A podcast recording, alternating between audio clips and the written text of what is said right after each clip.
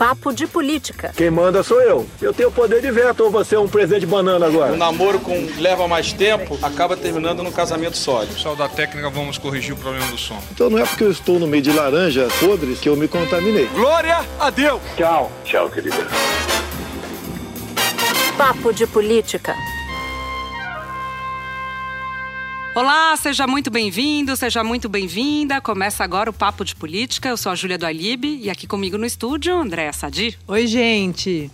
E depois da estreia no comando do jornal hoje, ela voltou, minha gente. Maju Uhul! Coutinho. Presente aqui, feliz por ter voltado. Oi, gente. E hoje, excepcionalmente de Brasília, a nossa Natuza Neri. Me exportaram pra cá. Oi, gente. É rodízio. Mas a gente te traz de volta rapidinho. Nesse episódio, a gente vai falar sobre os sinais trocados em diversas áreas. No governo, passando pelo Congresso, chegando ao STF, o Judiciário. A começar pela relação do presidente Jair Bolsonaro com o próprio partido dele, o PSL, que está bastante ruim. A gente tem uma informação exclusiva sobre isso para você. E a gente vai falar também sobre a bateção de cabeça da Câmara com o Senado, o Senado derrotando o governo na votação da Previdência, bateção de cabeça também do STF com a Lava Jato. E teve até auditor da Receita que ajudava a Operação Lava Jato e que foi preso justamente por corrupção. Enfim, uma semana com as ideias meio fora do lugar, mas a gente vai tentar junto montar esse quebra-cabeça. Bom, um dos efeitos mais visíveis dessa espécie de barata voa, como diria minha amiga Natuzaneri, foi a derrota em pontos da reforma da Previdência. O Senado deu um recado para o governo, derrubaram as regras do abono salarial, que era uma questão cara, principalmente para a equipe econômica. Paulo Guedes não gostou. Nada ameaçou retalhar no Pacto Federativo, com aquela discussão sobre a distribuição dos tributos do governo entre estados, municípios e União. Muita insatisfação dos senadores. Enfim, Paulo Guedes mandou um recado. Para cada real perdido na reforma da Previdência, vai ter um real a menos na distribuição desses recursos para os prefeitos e para os governadores. E, gente, antes de mais nada, eu acompanhei o pod quando eu não estava. Vocês falaram sobre pagode sertanejo e eu quero falar que a trilha de hoje é Caetano Veloso. Alguma coisa está fora da ordem. Maravilhoso, Vocês concordam Maju. com isso? Totalmente. Antes de mais nada, eu queria falar um pouquinho da reforma, né? Porque a expectativa do executivo era uma economia de pouco mais de um trilhão de reais. Aí sofreu uma tesourada na Câmara dos Deputados, aterrissou no Senado com pouco mais de 900 bilhões. E aí senadores tiraram um naco de 76 bilhões, isso num período de 10 anos, e agora a reforma vai chegando com 800 bilhões de reais. Temos votação em primeiro turno, mas tem que enfrentar ainda o segundo turno. Eu conversei com o Pedro Neri, né, economista, que ele disse que é normal que uma proposta saia desidratada. Isso aconteceu tanto com a a reforma do FHC, a reforma do governo Lula, que isso acontece, mas que o foco agora tem Do que se Temer pe- também. Do Temer. E tem que se pensar, não é, Júlia e Sadi, na questão, ele frisou a questão dos municípios e estados, das reformas no- nos municípios e estados para gerar uma economia e talvez reverter essa perda. É, porque é exatamente o que eu ouvi na equipe econômica, Maju. Não tem fórmula mágica. Vocês sabem disso, meninas. Vocês lidam com, com a pauta econômica mais do que eu no dia a dia. O que o pessoal do Paulo Guedes ele não estava esperando, Maju, não é nem que fosse ficar um pouquinho mais magra essa reforma da Previdência. É uma derrota nos 45 do segundo tempo, porque isso não foi conversado antes com o pessoal da economia. O- os senadores deram um recado, acho que foi mais do que isso, foi uma espécie de retaliação. Olha, é o seguinte: a gente não está sendo ouvido, tem muita atenção de- do governo federal para a Câmara dos Deputados. Até a gente falou sobre isso no jornal hoje, né, Maju? A tecla SAP de atenção é cargo e emenda, é o que está em jogo. Eles querem saber se de fato o governo vai entregar para eles o que o governo diz que o, o que eles dizem que o governo prometeu, que são esses cargos e emendas nos estados, nas bases, para poder apro- aprovar o que vem por aí, porque a reforma da previdência na prática já era assunto liquidado para o governo federal. É claro que eu quero ouvir a Natuzaneri sobre isso, mas antes vamos ouvir o senador Eduardo Braga, que é líder do MDB eh, no Senado, o senador pelo Amazonas. Ele deu o recado do que vem por aí. Eu não votarei um segundo turno se o governo não der respostas para o Brasil real. Ao volta- votarmos hoje a PEC da Previdência da União em primeiro turno, Nós estamos dando um recado ao governo. Faça a sua parte. Bom, essa declaração do senador Eduardo Braga, ela sintetiza muito das razões pelas quais essa derrota, esse trecho especial se deu. A primeira vocês já falaram, que é o fato de haver interesse por, pela divisão do bolo do leilão do pré-sal, do dinheiro do pré-sal. Estados, municípios, todos querem, estão vivendo a míngua. Mas também tem uma demanda bem mais, bem mais paroquial, que é uma demanda por emendas parlamentares. Tem um acordo e uma exigência de que o governo libere 30 milhões para cada um dos senadores. E isso faz parte dessa, desse rol de exigências que os senadores estão fazendo. Claro, Eduardo Braga não cita isso especificamente, aliás, nem se admite isso publicamente, mas essa é uma das principais razões dessa derrota. Tem um pouco de tudo, tem problemas na relação do governo com o Congresso, tem problemas na relação do Congresso com o próprio Congresso. Me chamou a atenção uma imagem feita por um experiente político em Brasília essa semana, aqui onde eu estou na capital federal, que ele disse o seguinte: a sensação é um pouco de que a gente está no meio de um cruzamento, trânsito intenso, o semáforo quebrou e o guarda de trânsito desapareceu. A confusão está absolutamente geral. E só para completar um pouco do, do, da explicação que a Maju faz, esse abono que a, o, o, Senado acabou derrotando e tirando do texto da reforma, ele nada tem a ver com previdência. Ele tem a ver com quem um benefício pago a quem está hoje no mercado de trabalho, uma espécie de 14 quarto salário de quem ganha de, de, quem ganha, em média, dois salários mínimos, e ele é esse 14 salário, digamos assim, de um salário mínimo. Mas ele não tem a ver com aposentadoria, ele não tem a ver com INSS, ele tem a ver com dinheiro de quem está na ativa. Então, se de um lado existe sim o desenho de uma derrota, do outro há uma mistura, porque uma coisa é o texto da reforma da Previdência, outra coisa é dinheiro que se poderia ter a mais ou um alívio maior, mas que não tem a ver com o benefício pago a quem já deixou o mercado de trabalho. Ô, Natuza, só complementando o que você falou do abono, né, que é hoje para um trabalhador que ganha até dois salários mínimos, até dois mil reais, no relatório do senador Tasso Gereissati, ele mantinha a proposta da Câmara de garantir abono para quem ganhasse até 1.364 reais, que é um valor calculado aí pelo critério da Constituição que define baixa renda, né? Então, os senadores alegaram que esse abono mantido é, atenderia as pessoas que recebem pouco, então mais, mais pessoas pobres sendo atendidas com o abono mantido. Bom, a questão que fica em aberto é que cara que terá essa reforma, como que ela vai sair, quando que ela vai sair, algo que era dado como uma vitória do governo, principalmente no Senado, onde as coisas pareciam estar mais pavimentadas, agora uma dúvida enorme sobre como é que vai se dar a capacidade do governo de se articular e de conseguir aprovar a reforma é com uma potência que... fiscal mínima. Só, né? para só para pegar esse gancho, que funcionou, se eu pudesse resumir, como um termômetro, né, Julia? Sem dúvida. É, todo mundo estava achando que estava, como disse o líder do governo para mim, o Fernando Bezerra, ah, a gente achava que tinha um porto seguro por conta da, do placar do texto base, 56 votos.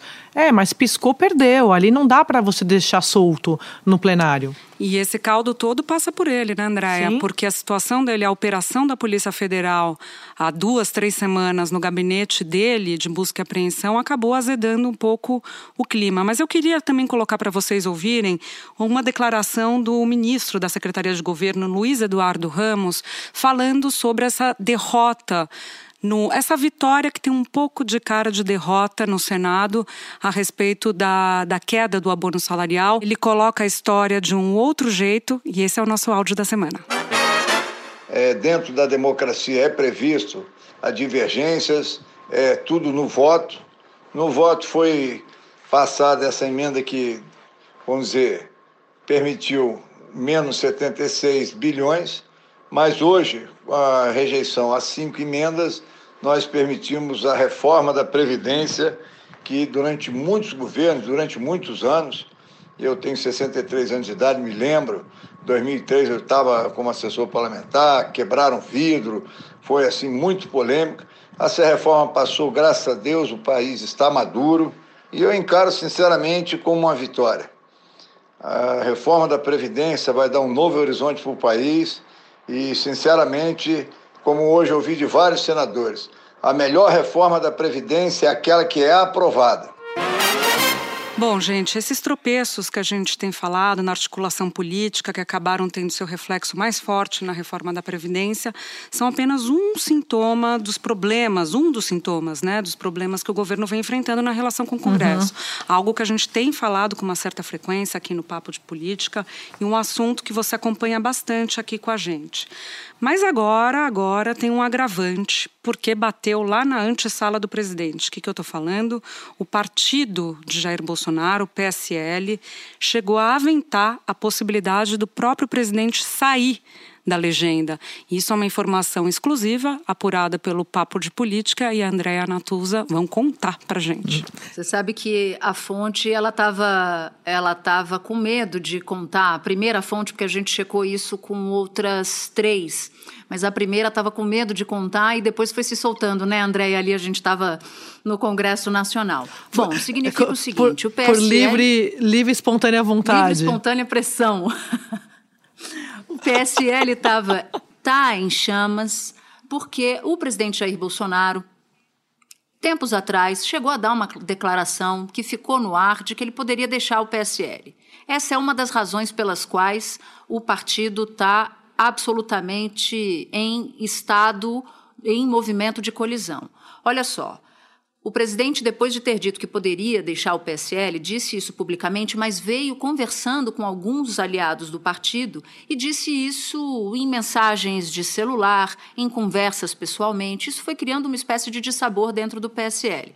É claro que tem um grupo que está querendo colocar gasolina no fogo, dizendo o seguinte: olha, quer sair? Que saia. E tem um outro grupo dizendo o seguinte: vem cá, vamos baixar a bola, tem uma eleição municipal no ano que vem, não faz nenhum sentido. Se Bolsonaro deixa o PSL, parte vai com ele. Tentei ali, eu e Andréia, entender que parte iria com Bolsonaro, que parte ficaria, qual é o tamanho entre minoria e maioria dessa cisânia, quem tem a maioria. E, para nossa surpresa, né, Andréia, essa primeira, essa primeira fonte, que é do PSL, disse o seguinte: olha, se ele quiser deixar o PSL, muita gente não vai se opor. É possível até que a maioria concorde com isso. Luciano Bivar, que é o presidente do PSL, está, abre aspas, segundo essa segunda fonte já que conversou com a gente, com ódio no coração, fecha aspas, em relação ao presidente da República. Isso porque ele, segundo interlocutores, viu um movimento da família do clã Bolsonaro para tirá-lo da presidência do PSL. Tem um outro grupo que está muito chateado com o presidente porque acha que foi abandonado no meio do caminho. Tem um terceiro grupo que disputa manejo e controle do fundo partidário. Tem ainda um quarto grupo que está começando a se incomodar muito com a aproximação do presidente Bolsonaro com aqueles que ele chamava da velha política, que, aliás, foi tema do nosso episódio passado, essa aproximação. Tudo isso para dizer que, se dentro de casa, dentro do próprio PSL, a confusão está imensa e a gente já começa a enxergar essa confusão de muita gente querendo a um passo de perder estribeiras, também está confuso fora de casa. Tá tudo, tá tudo como disse a Júlia, a Maju, a Andréia, um pouco fora da ordem, fora de lugar. Tudo junto e misturado, né, Anatuza? A gente falou da, dessa fonte, uma das fontes que a gente conversou, com que a gente conversou em Brasília para fazer o episódio dessa semana. Eu queria trazer também que para o Enfoco na Globo News eu conversei com o ex-ministro Gustavo Bebiano, que foi o, quem idealizou o PSL montar o partido para o presidente conseguir disputar a eleição em 2018. Acabei é, me transformando ali temporariamente presidente do PSL em nível nacional. Foi montado um partido em dois meses, do zero, sem dinheiro, foi um trabalho hercúleo. Isso tudo acumulado ao gerenciamento, à coordenação da campanha dele. Mais um político do PSL que hoje responde pela bancada adversária ao presidente da República. Mas o que mais me chama atenção, gente, quando eu converso com esse pessoal que foi do PSL ou que está no PSL insatisfeito com o presidente, é o seguinte: todos eles, eles falam a mesma coisa. O PSL ele foi um partido criado de ocasião. É diferente, por exemplo, do PSDB, do PT, o Partido dos Trabalhadores, que tem é, uma história e uma base de fato com o, as suas lideranças. O que veio primeiro no caso do PSL foi o presidente. O, eles queriam arrumar ali uma casa para o presidente poder morar. Bom, sobre esse assunto, a gente tem o líder do PSL no Senado, que é o Major Olímpio, que é um dos integrantes, um dos fortes quadros do partido, falando um pouco sobre essa situação com o presidente Bolsonaro. Vamos ouvir. A gente até viu já com estranheza manifestações é, de pessoas dizendo que são interlocutores do presidente, dizendo dele sair do partido. Eu até usei a expressão, é, é morar sozinho e fugir de casa. Ele é o nosso ícone no partido. Todos nós fomos part por partido por causa dele. Ganhou a eleição, ficou realmente muito grande o partido, não deu tempo nem das pessoas se conhecerem. Não tem conteúdo programático, identificação programática de ninguém no PSL. O PSL acabou sendo um grande catado de idealistas que seguiram é, o seu líder. O seu líder é o Jair Bolsonaro. Agora, estranha quando o líder disse: é, Eu vou sair. Aí fica todo mundo perplexo. Por isso que eu acredito que deva ter sido alguma fonte desinformada ou no momento mais acalorado do presidente. Porque o presidente, ele nem tem tempo e nem pode se colocar dentro de questões é, partidárias. Ele tem o Brasil, 210 milhões de pessoas para cuidar. Organização partidária sempre tem encrenca, sempre o pau quebra, até por isso chama partido, senão chamava tudo junto. Bom, é um partido, como a gente ouviu aí o Major Olímpio falando, que surgiu a reboque de um projeto, projeto do presidente Jair Bolsonaro, que em 2014 elegeu um deputado federal, agora chegou com uma bancada de mais de 50 deputados federais e está com dinheiro, dinheiro em caixa, uhum. que é uhum. isso que atrai muita gente quando a gente fala dos pequenos, o Otávio Guedes cita isso, pequenas empresas, grandes negócios, que muitas vezes são os partidos. Andréa, 250 milhões de reais previstos só para o ano que vem no bolso do PSL, que é o partido que pretende lançar uma série de candidatos a prefeito Brasil afora. É, parece aquelas amigas que começam do nada uma amizade intensa e depois rompem, não é o nosso caso. tipo a da André e da Natuza. Isso, que começou há mais de 10 anos, eu tenho que aguentá-la, mas eu não aguento essa mulher. Não aguenta. E, gente, ele foi sincerão, hein, o Major Olímpio. E só pegando carona em eleições, né, 2020, a líder do governo no Congresso, a Joyce, também tá bradando aí aos quatro uhum. ventos que sairá do partido, tá flertando aqui com João Dória, governador do estado de São Paulo. E aí eu queria a análise de vocês sobre esses namoros, essas. Maju, olha como tudo volta para o comecinho do que a gente estava falando no nosso papo. São projetos eu diria assim, o, o, meu, meu projeto particular, a Joyce tem a sua própria agenda, o Major tem a sua própria agenda, o, o Flávio Bolsonaro tem a sua agenda, Bolsonaro. o próprio presidente Bolsonaro tem a sua agenda. O que o Major Olímpio disse, acho que é completamente, não é só super sincero, hashtag o sincericídio. Sincericídio, é. é. Mas é a realidade, Maju, é isso aí. Diferentemente dos outros partidos que têm um projeto de poder para o país Aqui tudo gira em torno do presidente de fato e dos seus é, projetos particulares. A Joyce está de olho na eleição. No Rio de Janeiro, você tem o Flávio Bolsonaro, que está de olho na não eleição de Wilson Witzel para 2022. Tudo bem que o Witzel não é do PSL, mas o Witzel pegou carona no bolsonarismo, no, bolsonarismo no ano passado. E agora o PSL do Rio, que é comandado pelo Flávio, que é a garantia de que ele não vai sair candidato contra o pai. Não só pegou carona, como o Flávio fez campanha pro Witzel, né? Exato. A revelia do pai, que e no como, momento não queria. E olha como é difícil, Júlia, só para só concluir aqui. A bancada do PSL lá na Alerj, apesar de o comando do Flávio Bolsonaro, olha, olha como não tem comando, Maju. O, o Flávio diz: saiam da base do governo. A bancada do PSL diz que sai, mas ninguém entrega nada. E disse também que não tem cargo, mas também continua votando com o Witzel. E aí dizer... entra a discussão sobre nova política, né? Porque esse partido também Uhum. se elegeu e se fez encostado nesse discurso da nova política e a gente vê que a bancada lá na Assembleia tá, participa do governo e não quer largar mão dos cargos que tem. Aliás, a Natuza tem uma apuração ótima. Você estava falando da Joyce Hasselman, Maju. A, a Natuza tem uma apuração muito boa. Vou te passar, Natuza. Queria só lembrar, colocar uma informação também é, que o Papo de Política apurou, que o PSL, esse partido sobre o qual a gente está falando, um partido que era um partido nanico, teve em um único dia, gente, 150 mil filiações. campanha, né? Para a gente ter ideia da dimensão e da força. Pois é, sobre essa história da Joyce, tem alguns sinais e um bastidor. A aproximação de Joyce Hasselman com João Dória, que vocês citam, ela acaba sendo um pouco responsável por uma, por uma espécie de cisma entre a líder do governo no Congresso e o próprio presidente da República. Não é um cisma muito claro, isso tem sido falado muito nos bastidores. Bolsonaro já disse, já confi confidenciou algumas pessoas que não têm nenhuma disposição de apoiar a candidatura de Joyce Hasselman à Prefeitura de São Paulo.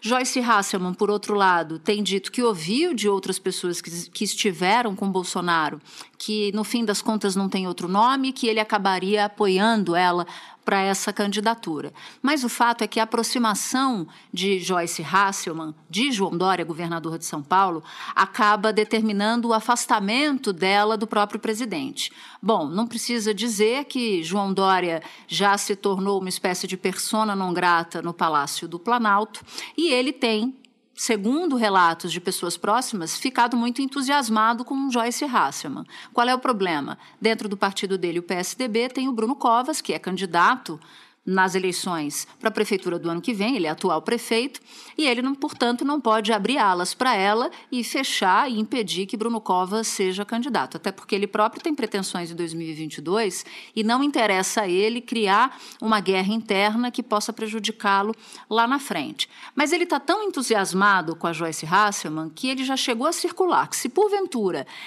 esse voo dela de ser candidata no ano que vem à Prefeitura de São Paulo não der certo, ele gostaria muito de patrocinar a candidatura dela para ser a sucessora de Rodrigo Maia na presidência da Câmara. Olha o tamanho da confusão que isso pode ter, porque Rodrigo Maia tem uma espécie de acordo com o Centrão de que o próximo presidente da Câmara viria desse grupo político que apoia Rodrigo Maia.